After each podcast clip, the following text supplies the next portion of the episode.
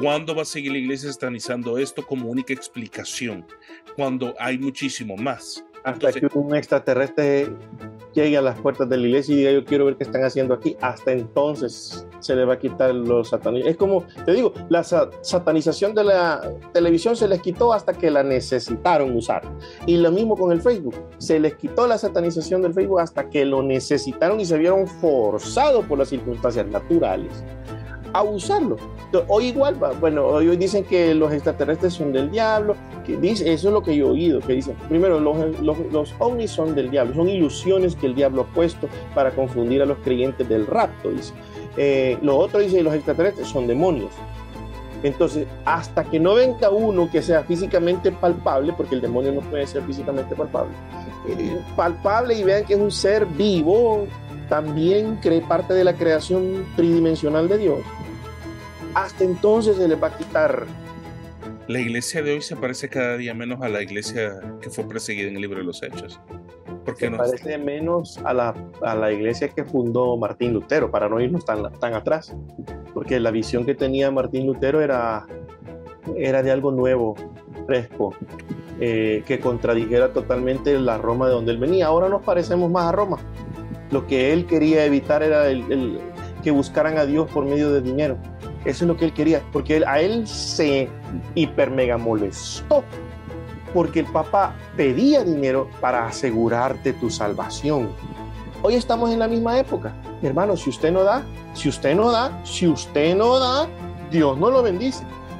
Yo decreto, acto todo lo que estás diciendo en contra de la iglesia, porque no es cierto.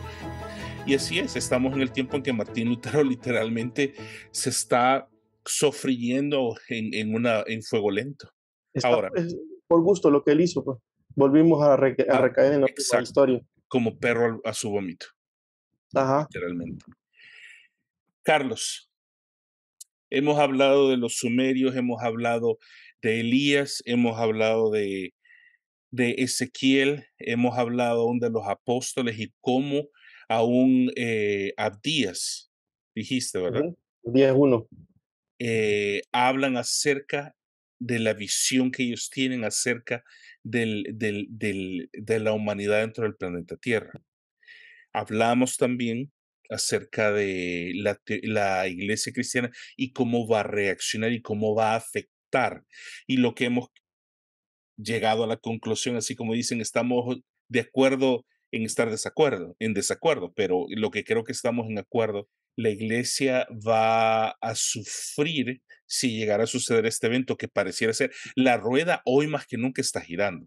Sabemos y estamos de acuerdo en que la iglesia va a ser afectada básicamente porque lo dice así también la palabra, mi pueblo pereció por falta de conocimiento. Correcto. El conocimiento no viene por la experiencia, ni por la evidencia, sino por el estudio. la fe viene por el oír la palabra de Dios. Y eso es lo que me fascina del libro de Proverbios. Es uno de mis libros favoritos por esta razón, porque dice, Dios te va a bendecir, pero lo que le dice a Josué, guarda este libro de la ley. No se aparte. No te apartes de él.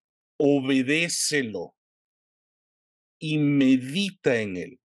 La meditación, vos y yo sabemos que se refiere a es, estudiala a profundidad para que tu corazón y tu vida sea transformada. Escudriñad las escrituras que dan testimonio de mí.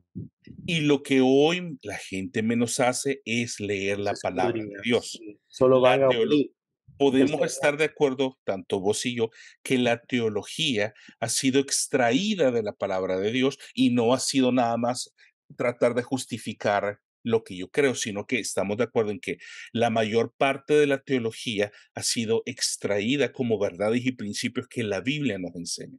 La pregunta que te tengo es esta. Salen los extraterrestres, vienen naves espaciales y las vemos. Ya las estamos viendo. ¿Cómo va a afectar nuestra teología?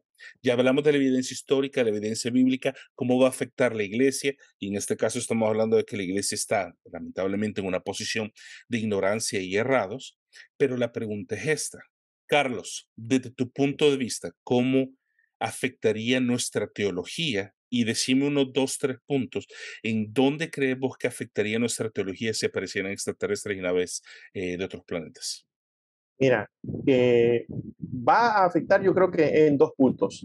Número uno, van a tener que retractarse de la satanización que le han hecho a, la vida en otro planeta.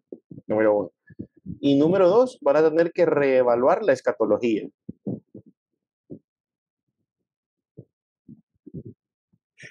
Ok.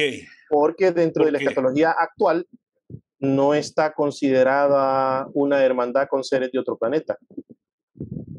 Está considerada solo los seres humanos. Ah, bueno, y con la limitante de que dentro de los seres humanos, el reino de Dios solo son algunos los que se van a salvar. El reino de Dios. Entonces, tendrían que quitar la satanización que tienen y reevaluar la posibilidad que el reino de Dios esté también constituido por creaciones de otros lados, que no me extrañaría a mí para nada. Mira, que sí? Los ufólogos dicen, como una notita final, dicen que cuando ellos leen el Apocalipsis y dicen, y yo vi a la ciudad descender del cielo, dicen, esa es una ciudad flotante, es un ovni. Yo vi descender a la Jerusalén del cielo, la nueva Jerusalén. Hay una foto de los ufólogos donde vengan a la ciudad que abajo es prácticamente es un ovni que viene descendiendo. Y dicen, bueno, Apocalipsis dice que en el futuro los ovnis son los que van a traer la ciudad, la nueva Jerusalén. Ahora, entonces afectaría en este sentido la escatología, pero estamos de acuerdo que la escatología es subjetiva y no es una ciencia verídica, sino solamente son líneas y posiciones, porque la escatología tiene, por lo menos yo te podría nombrar ahorita tres, pero no la voy a nombrar porque no estamos hablando de la escatología. Pero, mira, en el pasado, hablando de, solo de escatología, sin mencionar las, distintas líneas, en el pasado, te puedo mencionar siglo I, todos los expertos en escatología sabían que el Mesías venía. Todos sabían que nacía en Belén, porque Herodes llamó a los rabinos cuando llegaron los magos a visitarle, a, ver, traigan, traigan, a los expertos, dijo, y le llevaron los rabinos escatológicos de esa fecha. Y entonces le dijo, según ustedes, ¿dónde van a ser el rey de los judíos? Y todos le dijeron, todos los profetas coinciden en Belén de Judea. Ellos sabían escatología, sabían dónde a. Sin embargo, cuando él vino, ni se cuenta se dieron, ni lo reconocieron. Entonces su escatología estaba, como vos decís, era tan subjetiva que cuando el verdadero suceso ocurrió, no lo identificaron. Así va a pasar en el futuro. Cuando la segunda venida ocurra con los ovnis que traigan la Nueva Jerusalén, ni la van a identificar, ni cuenta se van a dar que está pasando la segunda venida y se van a quedar como, hey, espérate, ¿y qué no se supone que yo me iba a ir? Porque eso del rato también es bastantísimo subjetivo. Entonces, cuando venga la gente, hey, pero mira, pero aquí estamos, y aquí vino la ciudad. Y entonces, ¿y qué pasó? ¿Y cómo es que, nosotros nos íbamos? Y se van a quedar así. Cuando Martín Lutero clavó las 95 tesis en la puerta de la, de la Basílica de Westminster y declaró eh, la, eh, la salvación únicamente por la fe y no por las obras, ni mucho menos por las, eh, por las regalías, te iba a decir, por las indulgencias. Las indulgencias. Eh, generó conmoción al mundo religioso completamente. Lutero nunca se quiso salir de la Iglesia Católica, porque aún si, si, vemos la Iglesia Luterana sigue funcionando similarmente a la Iglesia Católica. El problema que tuvo fue con la manera que se desarrollaban. ¿Crees que este evento, si a suceder, va a sacudir todavía más fuerte que la rueda está girando? Y en los próximos me gustaría saber en cuánto tiempo crees que vos que va a suceder esta revelación y esta revolución, porque va a ser una revolución a nivel mundial, una revolución muchísimo más grande y un evento más importante de lo que fue la pandemia. ¿Cuál es tu pronóstico del tiempo, si lo podemos decir así? Yo creo que a esto? te voy a dar un rango porque yo no soy profeta ni, ni, ni tampoco adivino, Ah, posiblemente en los próximos de 20 a 50 años es donde se va a ocurrir el paradigma uh, de esto de, los, de, los, de los extraterrestres. En los próximos de 20 a 50 años es donde la cuestión va a cambiar Y, es lo que te digo que va a pasar, como por ejemplo, ¿te acordás el famoso evento del Y2K? El escándalo que el mundo se iba a trabar por las computadoras en el año 2000 y cuando llegó, ah, bueno, no, no, no, perdón, este no pasó nada. Algo así va a pasar con, con, con esto de la escatología. Van a tener que reevaluar todo en los próximos 20, 20 años, yo digo 20 el mínimo, máximo 50, de ahí no pasa, eh, porque pues su escatología actual dice que puede pasar en cualquier momento el retorno de Jesús, cuando evidencia teológica y bíblica mm, dice todo lo contrario, dice que falta demasiado para que Él venga, porque faltan demasiadas cosas que ocurran para que Él venga, y una de esas es a la construcción del tercer templo en Jerusalén. Eh, o sea, él no puede, porque si viene mañana, ¿y a cuál templo va a entrar? Pues si Pablo dijo bien claro que él va a entrar y se va a sentar en el trono en el templo. Entonces, eh, eso de que es inminente, que puede ser hoy en la noche, esa es una ingenuidad, digo yo, es una de las ingenuidades de las iglesias en la parte escatológica. Entonces, también van a tener que reevaluar cómo ven la, Jerusalén, que ellos creen que es una luz eh, fantástica, espiritual que va a bajar, y no, es una ciudad física. Y ahí es donde entran, donde posiblemente entren los, los extraterrestres. Si ellos vienen y, y se da cuenta la iglesia que que pues la venida de los extraterrestres no, no implicó nada satánico ni diabólico, ni tampoco espiritual, porque ellos no son nada espirituales, ellos son seres creados de otro ambiente. Y entonces eh, van a tener que reevaluar la escatología y como te digo yo, van a tener que reevaluar el concepto de la iglesia, porque la iglesia supuestamente es la hermandad entre los judíos y los gentiles salvos en Cristo. Pero la reevaluación va a tener que involucrar a, también a estos seres que vengan, porque ¿y por qué no les vamos a hablar de Dios si Dios los creó? También, porque Dios creó todo. Entonces también hay que hablar del mensaje de Dios y hay que reevaluar todo eso. Y de, y de repente vamos a hacer, porque la Biblia lo que te dice es una comunidad. La iglesia es una comunidad, no te dice quién la compone. Por años y siglos se ha asumido que es el Israel de Dios con el gentil salvo en Cristo. Por años se ha asumido eso, pero ¿quién quita que haya algún tercer elemento que se incorpore? Por un lado. Ahora, hablando de, los sismos dentro de la iglesia, te puedo decir, por ejemplo, que estudiando a profundidad el Apocalipsis, no vas a encontrar en el Apocalipsis, que es el libro que habla del futuro, el, la palabra o término iglesia, no lo encontrás. Y segundo, tampoco cristiano sino que cuando vos ves que el, Apocalipsis se refiere a, la, a las personas que están esperando la venida de Jesús, dice, y vi una multitud. Y no dice la iglesia, ni dice los creyentes, ni los hermanos. dice, y vi una multitud, dice. O sea, es un montón de seres. No especifica. Y este, uno de mis profesores, por cierto, en, en mi doctorado, me dijo que él creía que para esa fecha ya no, ya, ya no tenía fuerza la iglesia romana ni la iglesia evangélica, sino que, que iba a haber un grupo tercero que se iba a levantar porque así como el cisma de Lutero ocurrió en el 1518 de la Iglesia Romana por tradición por siglos, bueno, ahorita llevamos 500 años más o menos, uh, o 501 creo que llevamos, 500 años de la, de la Reforma Protestante, entonces al leer el Apocalipsis me dice, mira, si tú sos visionario, me dice, hacia el futuro, lees este libro y vos no encontrás ahí la palabra ni Roma, ni protestante, ni hermano, ni cristiano, ni iglesia, sino que dice, y vi una multitud vestido de blanco, con palmeras y toda la cosa. Y, si no dice, y, lo, y, a quienes venís a salvar, los ángeles, dice, bueno, venimos aquí a ti los que guardan tu palabra. ¿Por qué no le dice los cristianos o los creyentes o los seguidores de Jesús? Dice, a ti los que guardan tu palabra, los que guardan tus mandamientos. Entonces, es un grupo nuevo que no es ni Roma ni protestantes. va a haber un cisma, según lo que se proyecta en Apocalipsis, los creyentes finales no son ni, católicos ni evangélicos. Así te lo voy a dejar. ¿Por qué los, el, fenómeno de los ovnis es tan importante para la escatología? Y quiero que me respondas teológicamente y no existencialmente.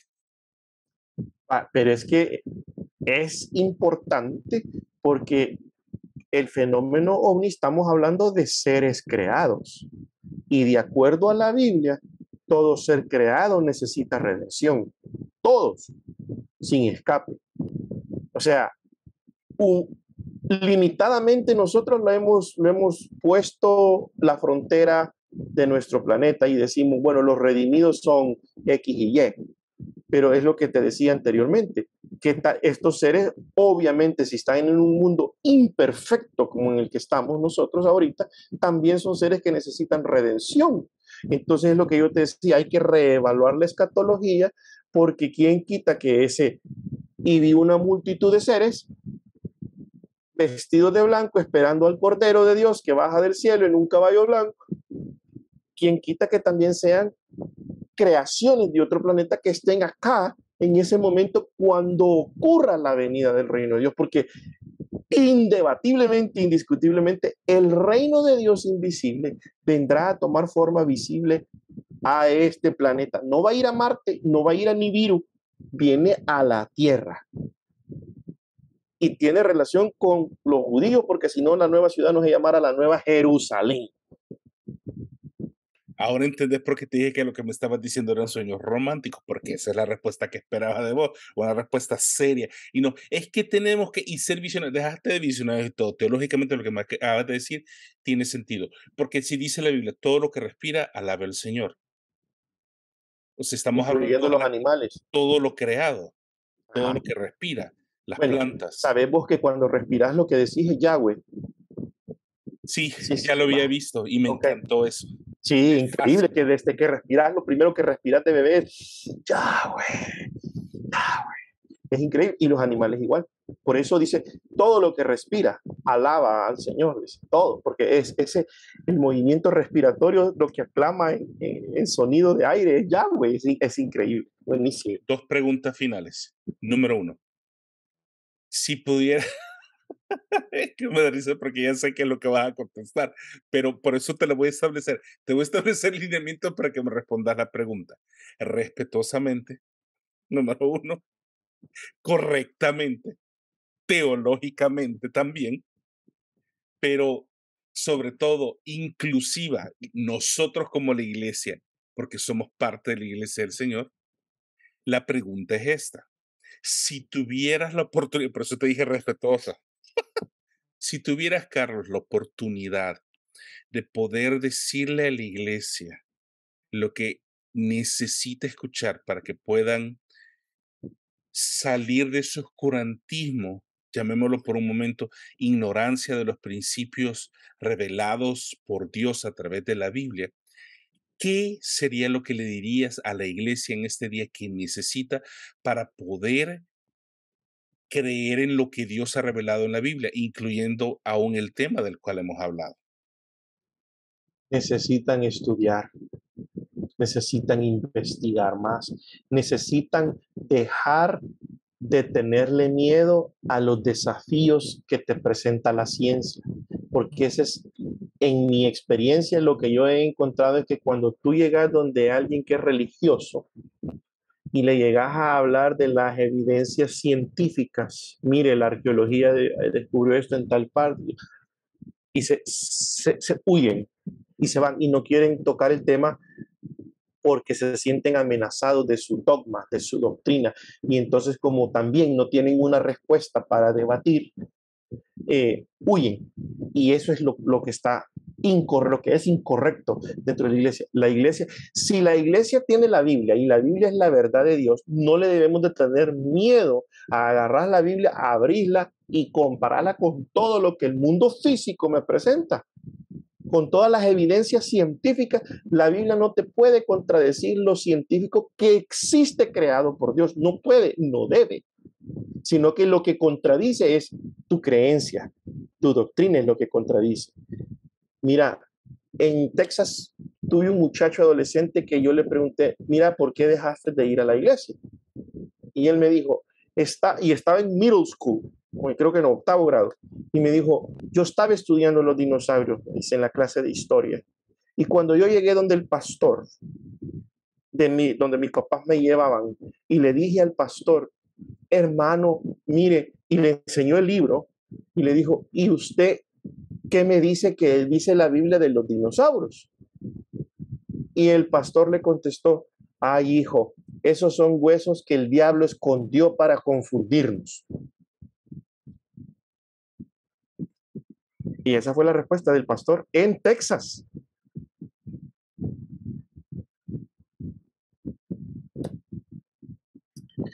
Ahora, ¿crees que entonces la iglesia ha abandonado la doctrina, la verdad de Dios extraída de la Biblia y ahora lo que prevalece en la iglesia es el dogma? Totalmente, totalmente de acuerdo con eso. Ellos han abandonado la verdad de Dios. Ah, es más, hasta creo yo, me atrevo a decir que tienen miedo de meterse con la verdad de Dios que está en las páginas de la Biblia, porque por cierto, en la Biblia eh, un paréntesis ahí en la Biblia, que habla de los dinosaurios. En el libro de Job, capítulo 40, habla de los dinosaurios. Entonces, hasta miedo el meterse. Sí, Leviatán. el dragón, Leviatán, eh, Behemoth. Eh, les da miedo meterse en esos temas. Y vos vas a ver que no hay prédicas de esos capítulos. ¿Por qué? Como dice el dicho popular, ¿y quién dijo miedo? ¿Quién dijo miedo?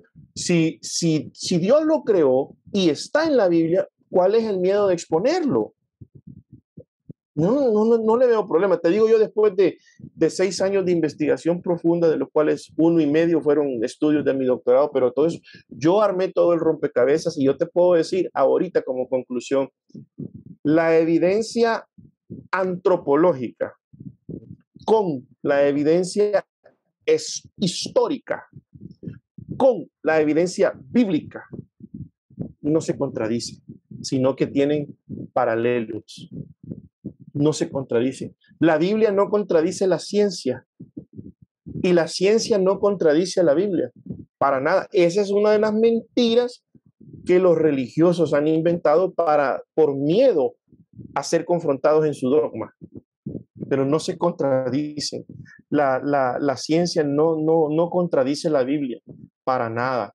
Eh, hay tanto ejemplo que te puedo poner una chorrera de ejemplos donde la ciencia coincide con la Biblia, increíblemente de las ciencias médicas. Me he fascinado con la ciencia desde muchísimos años atrás por el simple hecho de, de, de, lo que estás diciendo.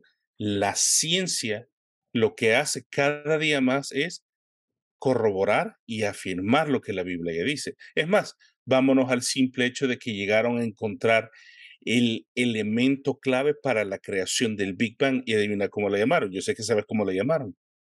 Eh, no, partícula de Dios. Ah, el, ajá, la partícula de Dios, es cierto. Así le llamaron. ¿Por qué? Porque, Porque no hay explicación. Que, es más, aunque ellos no lo quieren definir así, la ciencia define la nada como algo. Es decir, la nada no es un vacío, sino la nada tiene algo que no lo vemos es distinto. Pero para nosotros la nada, dentro de la fe cristiana, dentro de la teología, se considera que la nada es nada y de la nada Dios creó, pero ese, e, es, ese es harina de otro, de otro costal.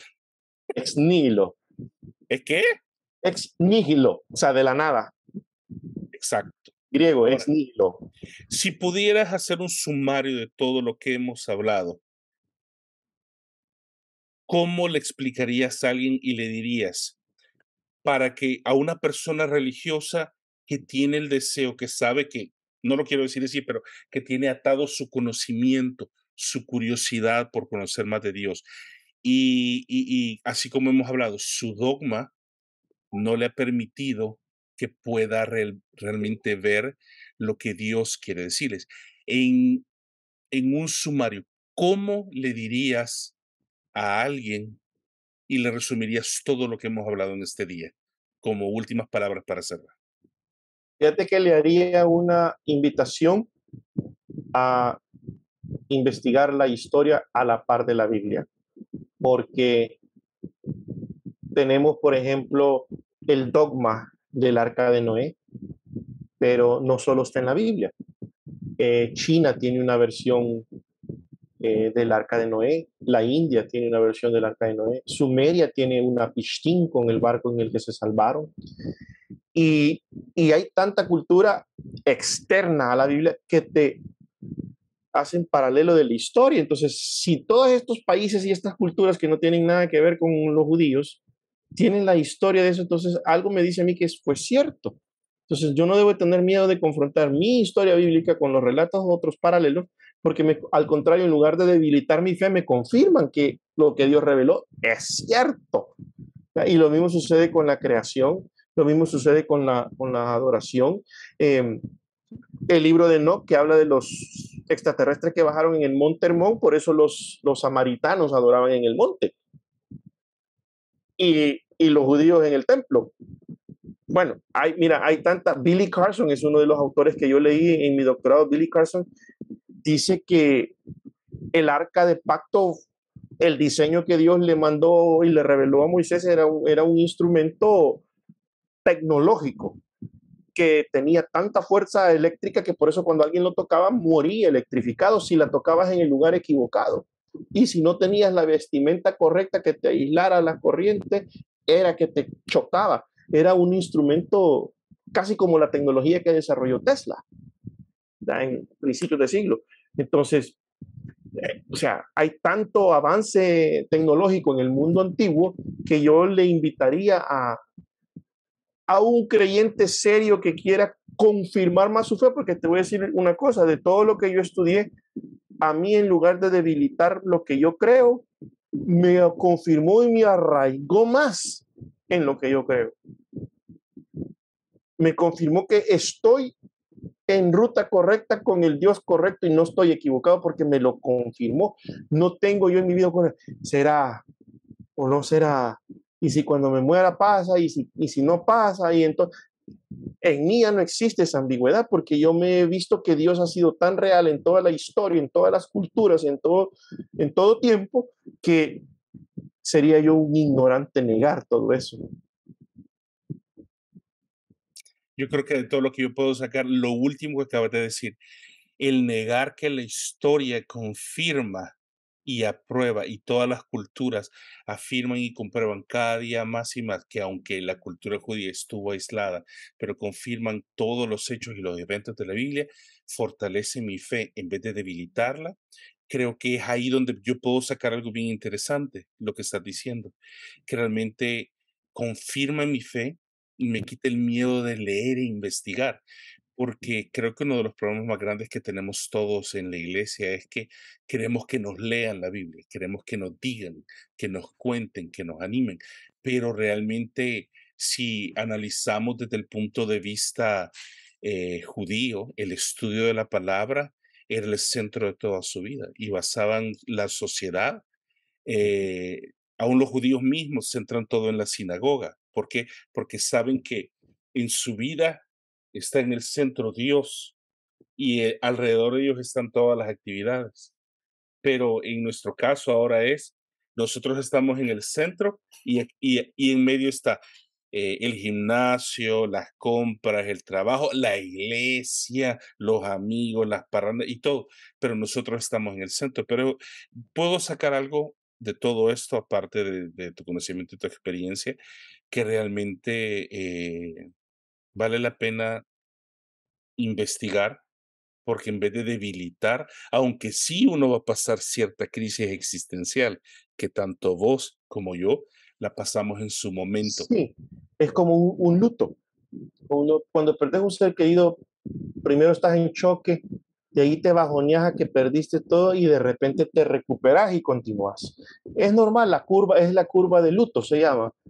Eh, sí, es normal, o sea que cuando tú empeces a investigar vas a tener un momento de duda y se te viene para abajo tu mundo, tu mundo que tenías antes, se te viene para abajo y, y estoy dudando de todo lo que yo tenía y de repente seguís y si vos, si te quedas ahí es el problema, pero si vos seguís investigando, investigando y armás, como yo le, yo le llamo lo que me pasó a mí, y armás el rompecabezas, salís de ese hoyo y resurgís fortalecido. Nunca lo había visto de esa forma, tienes toda la razón porque a mí me pasó. Cuando empecé a estudiar teología en la universidad, eso fue lo que me pasó, exactamente el luto. Y lo sé claramente porque mi papá murió en el 2020 y fue exactamente la misma experiencia que tuve cuando empecé a leer e investigar más de la Biblia y lo que la Biblia dice, no lo que yo creo, sino lo que la Biblia dice. Y sí, es un proceso de luto, tenés toda la razón.